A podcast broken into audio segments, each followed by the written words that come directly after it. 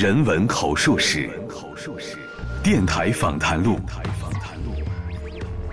岁月留声机，光年对话集，小凤直播室，源于一九九九，为声音插上思想的翅膀。鹰王，嗯苍蝇王，对这本书应该说是很薄的一本书，可能有两天时间都可以把它读完了。那，有点像《老人与海》那本书的那个差不多那篇幅。这本书好像是它的作者戈尔丁啊，戈尔丁啊曾经拿过诺贝尔文学奖，是因为这本小说吗？对，就是因为这本小说，他是英国人，是一个爵士，哦有嗯爵士有爵位的，嗯嗯，这个爵位怎么得的我没深究的。这个故事的情节呢，大致上是这样，就是因为发生了世界大战了，英未来社会了，来，应该说的是未来的事情，他并没有交代是具体的这个时间。为了这个避战祸呀，那么英国呢就派出了一架飞机，把这个几十个孩子啊，呃，运到一个安全的地带吧。结果这个飞机呢，这个发生了故障，不得不停在了一个那个荒岛上，然后呢，飞机就走了。结果呢，这个荒岛上没有别的人，就只有这么几十个孩子，就是整个的故事就是这几个孩子之间发生的这个事情。在未来一场战争中，一架飞机带着一群男孩从英国本土飞向南方疏散。飞机被击落，孩子们乘坐的机舱落到了一座世外桃源般的荒无人烟的珊瑚岛上。他们将如何在这里建立一个小社会，共同生存下去？一场关于人性本善还是人性本恶的古老命题测试就此展开。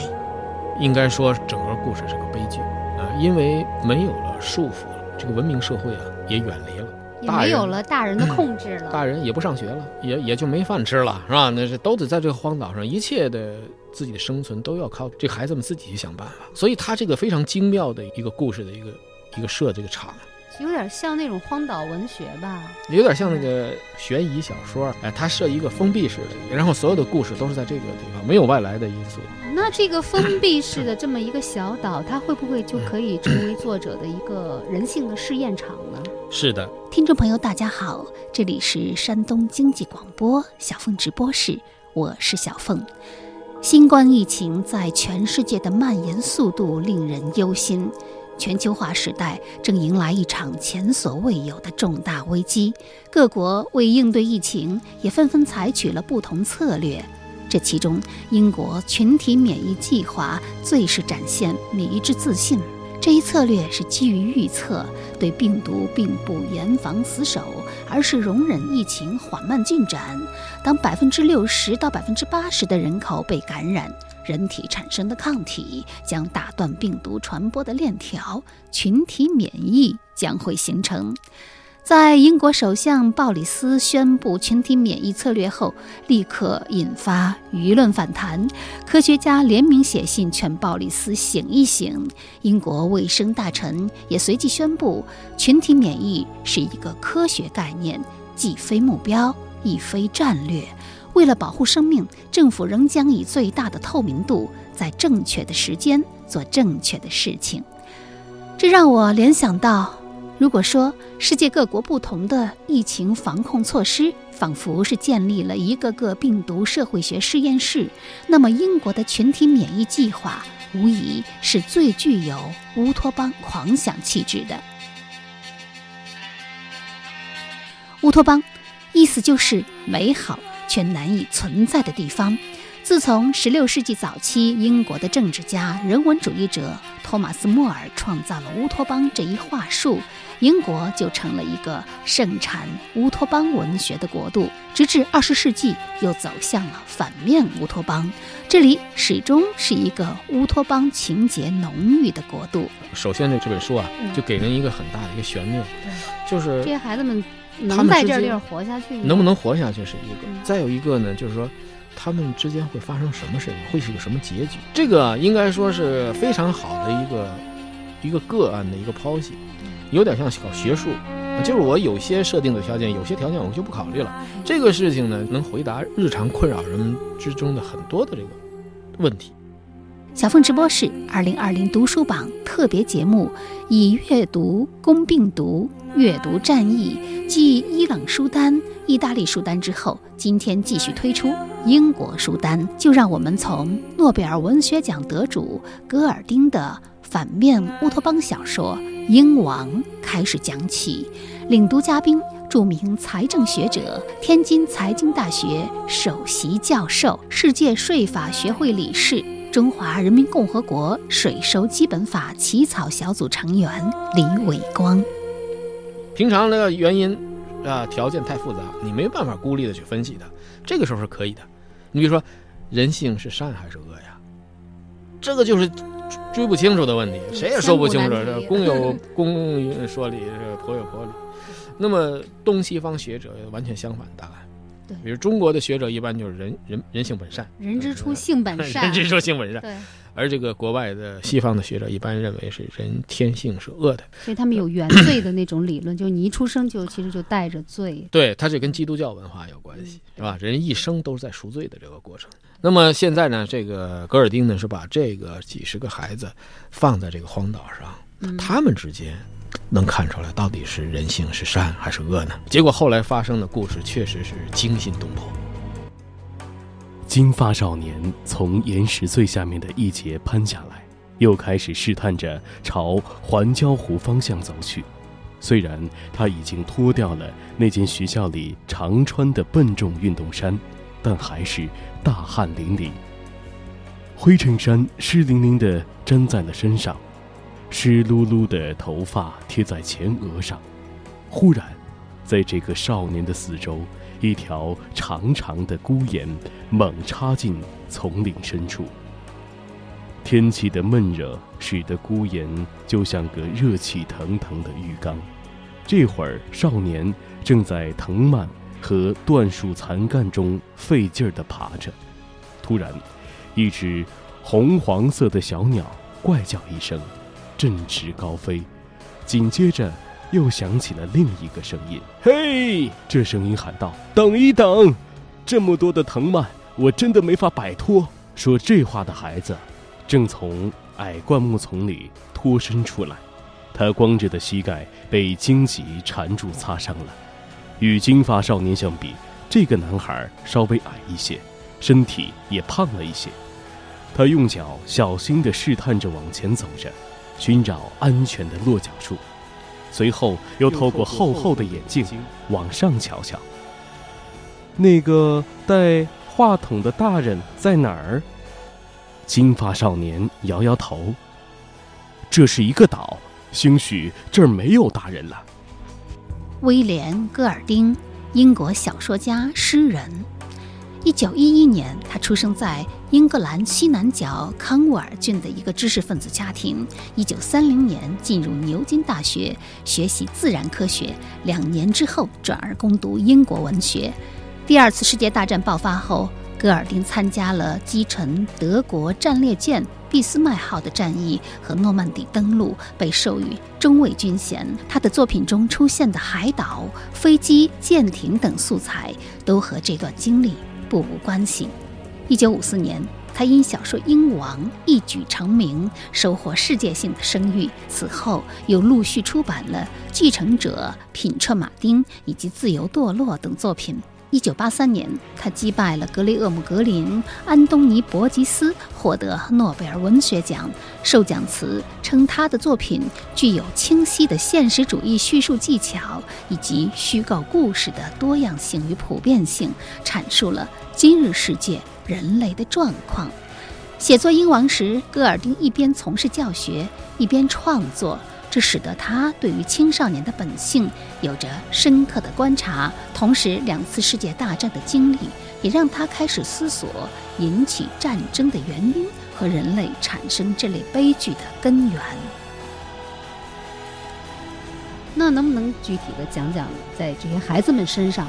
都发生了一些什么样的事情？这几十个孩子首先是为了生存，逐渐的生存似乎是大致上习惯了周围这个环境，嗯，那么就会发生很多呃问题，比如说谁当头啊？这个当头人们听不听他的？是不是人人多了以后还分派？那么所以呢，就主要是分成两派，一派呢就是拉尔夫，拉尔夫这一派。拉尔夫是在这个小说当中比较正面的一个形象，但是他也是个孩子，第一男主角。第一男主角。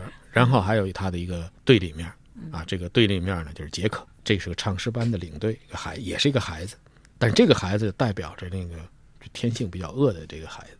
这个唱诗班的孩子，他怎么会？咱们不有个前提吗吗？咱们不有个嗯前提吗？就这个时候没有了束缚，他又是孩子，是吧？不管他原来是干什么的，如果他天性是个恶的，在缺乏了约束的情况，那么这个恶就会释放出来，而且要被放大。那么这个时候就出了很多的事情，比如说这个杰克呢，就对这个拉尔夫当领导表示不满，自己拉帮结派，啊、找了一些孩子追随自己。那么同时这里头还有另外两个关键的人物，一个呢就是西蒙，嗯，西蒙是一个文弱知识分子的这个这么一个形象，非常智慧，身体不大好，但是非常智慧。就是他这个岛上这些孩子之间发生的事情，他总能预测到，但是他也是最后死得非常惨。还有一个孩子叫他就是译成猪崽子啊，猪崽子，我没有深究他那个英文的那个原来怎么译过来的。呃，有这个电影，一个小胖墩儿戴着个眼镜儿，是吧？那么这个这个猪崽子呢，实际上就是一个书生的形象，他是一个有点像我们这样的人，独立知识分子，他比较独立，嗯，他对于谁掌握着权力，他不他不关心。哎，也不感兴趣嗯，也不大服从命令，所以猪崽子实际上最后的下场也很也很悲惨，因为真正的强权到了他的头上，他并没有能力来保护自己。在没有大人的情况下，孩子们开始了岛上生活。起初倒也和睦相处，但逐渐随着一个令人恐惧的野兽形象的出现，小岛上的安宁与和谐被打破。孩子们很快分成了两派，一派以拉尔夫为代表，坚持在岛上建立文明的社会秩序，比如浴室开会并举手发言，海滩上始终燃起一堆火作为求援信号等等。另一派是以唱诗班领队杰克为代表，他们对这些文明的民主的做法嗤之以鼻，而崇尚人性中的原恶以及破坏和毁灭的本能。两股力量最终谁将占据上风？我们继续听李伟光先生讲戈尔丁鹰王。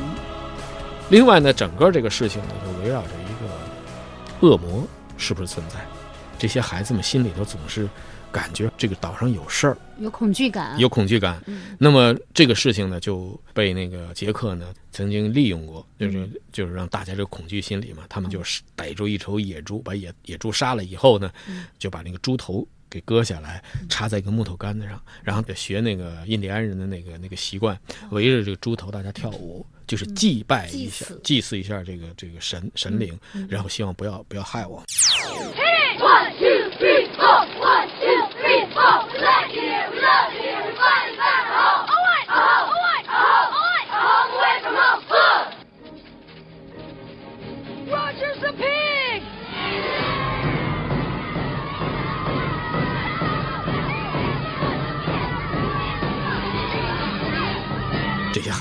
多孩子被他说服了，或者是被逼的，就围着这个猪头跳舞。那么这个过程当中，孩子就感到每次睡觉啊什么都感觉到恐怖，就这样他还是不安全。后来呢，实际上这个小说在什么时候交代了一下？实际上是山上确实有一个一具尸体被某个孩子所看过、见到过，其实是一个大概是英国飞行员的尸体是存在的，呃，被他们当成恶魔了，因为他。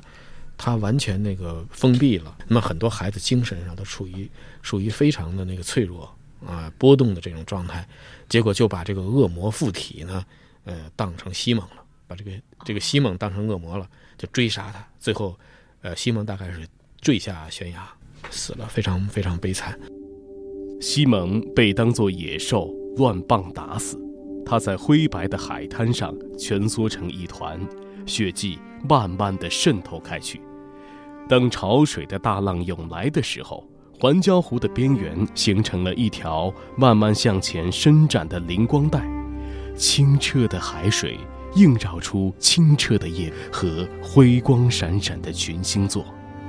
潮水仍在上涨，西蒙的粗硬的头发披上了一层亮光，他的脸颊镶上了一条银边，弯弯的肩膀就像是大理石雕刻出来的。那些奇怪的如影随形的小生物长着炯炯的眼睛，拖着雾气的尾巴，在西蒙的头旁边忙碌着。太阳和月亮在地球曲面的某个黑暗部分正在发挥着引力，地球的固体部分在转动，牵住了地球表面的水，在一边微微的上涨。海水越涨越高，海水的大浪沿着岛屿向前推移，在西蒙尸体的四周，有一条由充满了好奇心的小生物组成的闪亮边镶嵌着。它本身在星座稳定的光芒的照耀之下，也是银光闪闪的。西蒙的尸体轻轻地飘向了辽阔的大海。呃，西蒙坠下悬崖，死了，非常非常悲惨。那么猪崽子也也死了，就是孩子们开始互相残杀，互相不信任，就人性恶的那一面呢，就释放出来了。那么这个过程当中呢，这个西蒙曾经在他生前呢，曾经有一次。一个人到深山里找这个恶魔的原因在什么地方？为什么孩子们都心里都有个恶魔？害怕的什么是什么？他一个人进山，当然他没有看到那个真正的恶魔，可是呢，他看到了那个猪头，那个猪头大概已经腐烂了，他就走到那跟看着那个猪头，好像那个猪头活了。实际上，他就内心当中呢，是个虚幻的一个感觉啊。他跟猪头之间有一个对话。那个猪头上是不是因为腐烂，所以已经落满了苍蝇？对对，他这个为什么叫鹰王呢？对，为什么叫鹰啊、王？鹰王呢，实际上就是说他那个他是拉拉丁文，不是来自于古希伯来文。古希伯来文，他在圣经上也有这个对鹰王的描述，就是最邪恶的、最丑恶的那个王。苍蝇之王，哎苍蝇之王就是很恶心的很恶心最污秽的、最邪恶的。所以大概西蒙也是精神有点恍惚了。当那个猪头已经腐烂了，落满了苍蝇，这个时候他想起来这个鹰王的这个传说，他就跟鹰王之间，实际上他就是心目当中这个鹰王嘛，啊，之间有一个对话。对话嗯那么这个猪头就就跟他说：“他说你你不要再找找我了啊，只不要找这个什么谁在恶魔是谁了。其实恶魔就在你们大家的心里头。哦，这实际上一下子就点题了。其实呃，这个是西蒙自己的答案。西蒙就认为，这其实恶魔不存在，其实我们大家心里都有个恶魔。嗯人们正是因为无法战胜自己内心深处的这个恶魔，而慢慢的偏离了人的正常的理性的轨道。所以他整个就是说，理性和邪恶，善良和和这个野蛮，嗯文明和和丑恶什么这些东西，正好是相对抗，都是在人心目当中的这种对抗。整个围绕故事围绕着，说明什么呢？人本性它是恶的，但是呢，一般的来说，这个恶呢，它是可以随着人的成长，那么有一些价值观的这种输入的话，人就可以走向半善半恶，然后要经过自我的修养和社会的教育，他可能达成完全的一个善的善人。但是人的本性你不能不承认他是恶的，所以呢，对人要防范。为什么要建立民主？他的目的就是给他每个人都可能作恶。你即使当了官，你即使当了总统又怎么样？你也可能作恶呀，做坏事啊对所以他，们有一个叫嗯无赖假定吗，无赖假定。嗯，所以必须要先设定这个权利的规范，啊，你让你去作恶，你也没有可能做太大的恶。所以这几个孩子最后没办法控制自己心目当中的这个恶魔，以至于互相残杀。拉尔夫本人也被追杀，呃，然后最后整个岛都燃起大火来。好像就因为整个岛都燃起了大火，所以最终拉尔夫才获救哈。对非常偶然是唯一的可以跟外外部世界联系的这么一个信号。对，那么说他这个小说最后最终是野蛮战胜了正义，这是不是说明这个戈尔丁他他这个本人挺悲观的呀？对世界，这就是戈尔丁要告诉我们的。他本人悲观不悲悲观，咱们不知道，但是他告诉我，其实文明或者说是善良啊这些东西啊，规则啊这些东西，其实都很脆弱。人的本性是恶的，这一点始终没有改变过。只要没有了外来的这种约束和规范，那么人人人都可能是恶魔。这一点他非常无情，他把人性的这个丑恶这一面揭示的淋漓尽致，让你感觉都非常残酷。我看完了很不舒服，你知道吧？这个很不舒服。电影我没看，但是那个小说是感觉上有点很有点失落感。怎么人是这个样子？后来反复的想，你不能不承认他说的是很有道理的。人性本善还是人性本恶？一群迷失于荒岛的孩子，或许可以证明文明何其脆弱，理性何其艰难，对善恶的不同假设又是如何影响人类秩序的生成？小凤直播室以读攻读英国书单，今天特别推荐诺贝尔文学奖得主格尔丁的小说《鹰王》，嘉宾是著名学者李伟光。那么，《鹰王》作为一部关于少年的世界名著，拥有很多读者。美国推理小说大师史蒂芬金就是其中的一位。他在少年时代在图书馆里无意中找到这本书，他说：“对于我在鹰王的纸页间发现的东西，我丝毫没有准备。”这本书完美地理解了我和我的朋友在十二三岁的时候是何种货色，完全没有表现出那类司空见惯的恭维与隐晦。我们能表现出善心吗？是的。我们能显露出仁慈吗？答案还是肯定的。那么，我们能不能在某个瞬间突然变成小恶魔？我们的确能，而且也这样做过。鹰王。半开半闭的昏暗的眼睛，带着对成年人生活的无限讥讽。这双眼睛是在向西蒙证实一切事情都糟透了。就是这句话，在斯蒂芬金的心中回响了几十年。对于他而言，鹰王代表了小说的目的，以及是什么让小说不可或缺。斯蒂芬金甚至用这句话作为自己的小说《亚特兰蒂斯之心》的卷首引语。好，我们继续听李伟光老师讲《英王》。听您的讲述呢，这的确是一个关于人类毁灭的预言啊！就像您，呃，李教授说了，说看完之后很不舒服，是很沉重，对，很沉重，因为它揭示了这个人性中恶的这种力量的强大哈。但是在现实人类社会当中，毕竟我们这个世界还是在朝着文明、朝着理性的方向去发展，好像人类社会还是有足够的智慧，发展出一套这种，呃，文明的机制啊，来约束人性中这种恶的东西。呃，这个我想是还是有希望的。怕不是怕这个人类社会没给提供出这种希望来，怕的是有这种希望呢，不往这个方向努力，而拒绝这种这种观念啊，或者是拒绝在这方面做出任何努力来，那样就是真危险了啊！因为人我们说了一旦要是某种条件下，那么。这个正义被战胜啊，这个善良啊，或者是一些法律规范这些东西都是很脆弱的。一旦这种环境一变的话，这些东西可能不堪一击。而野蛮要战胜这个善良文明的话，那是相当容易的。人人类其实那种东西都是很很薄弱的。那不要把自己看得很强大。没错，就像你刚才讲的，比如说这些孩子们去追杀西蒙哦，然后追杀猪崽子，去追杀拉尔夫。其实他们之前每一个孩子可能都是很善良的孩子，对不对？但是他们最后犯下了这样的罪行，但是他们也可能完全不不自知。有没有这种可能性呢？就他不认为自己是在犯罪，是在作恶。Luke，take them some meat. I promised I'd get meat. Didn't I, Ralph?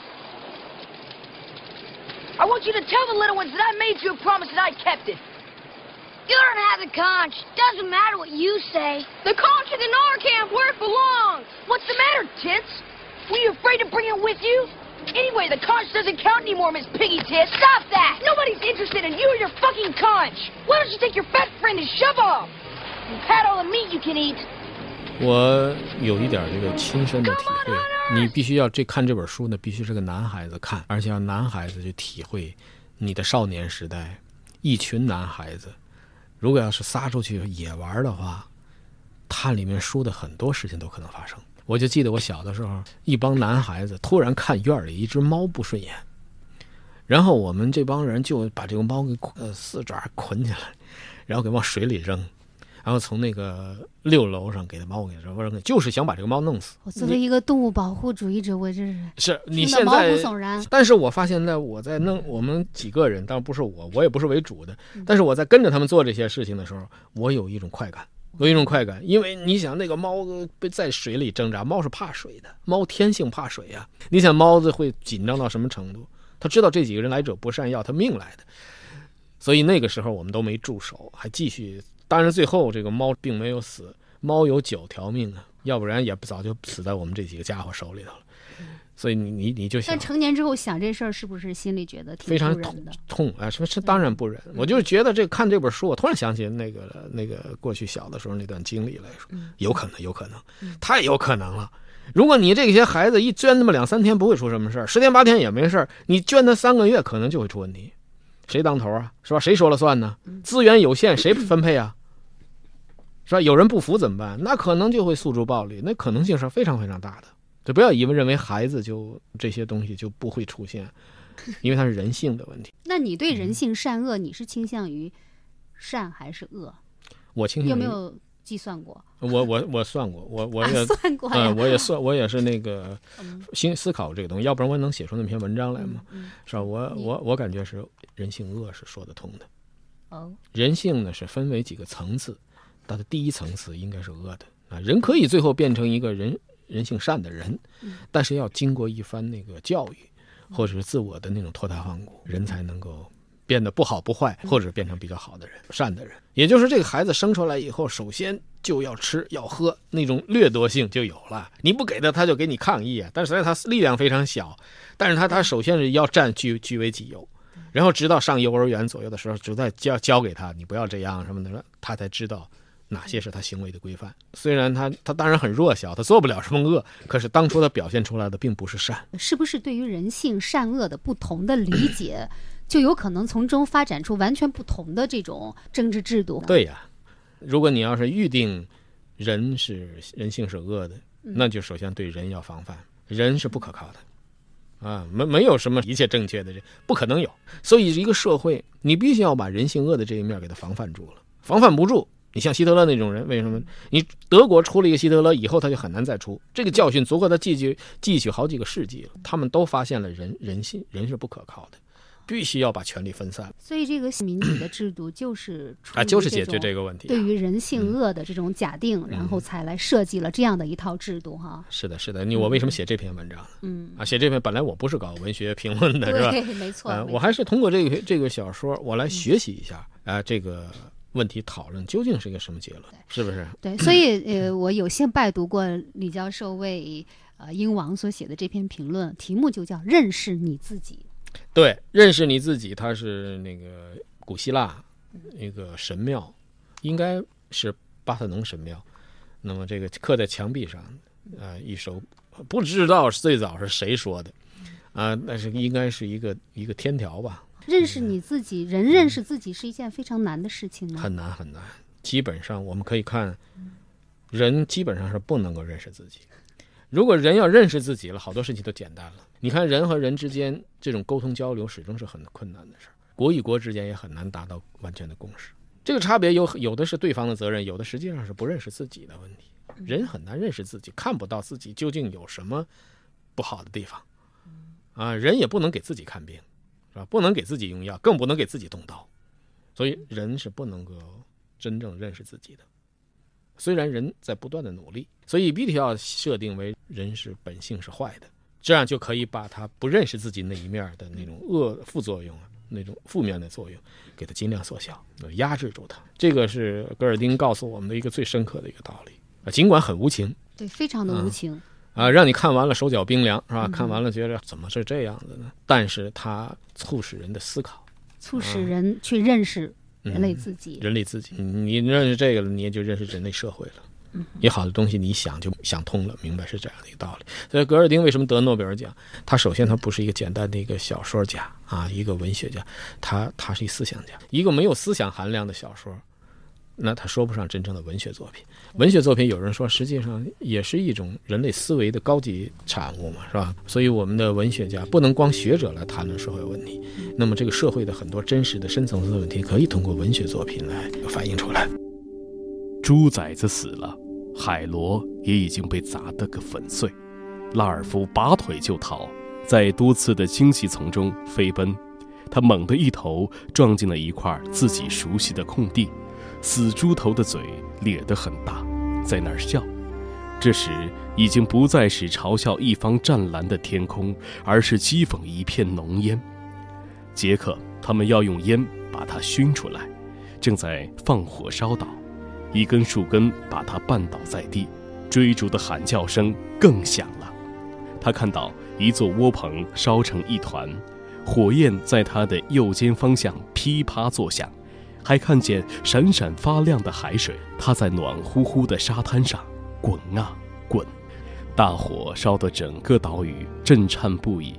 拉尔夫止不住热泪滚滚，全身抽搐的呜咽起来。这是他上岛以来第一次尽情的哭。他的整个身子仿佛被巨大的悲痛一阵阵的抽搐扭成了一团，头上黑烟翻滚。拉尔夫面对着正被烧毁的岛屿，而哭得一发不可收拾。